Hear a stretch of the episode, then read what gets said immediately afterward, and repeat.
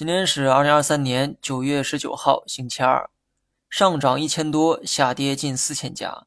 上证指数呢，总有一股神秘力量托着底，但其他指数啊就没那么幸运了。今天很多所谓的牛股啊开始崩盘，这意味着市场炒作热情呢正在降温。虽然炒作不是什么好现象，但是不得不说哈，炒作可以提高市场的交易热情。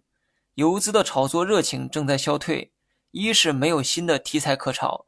二是长假就在眼前，因此目前的时间点更适合了结，而不是布局。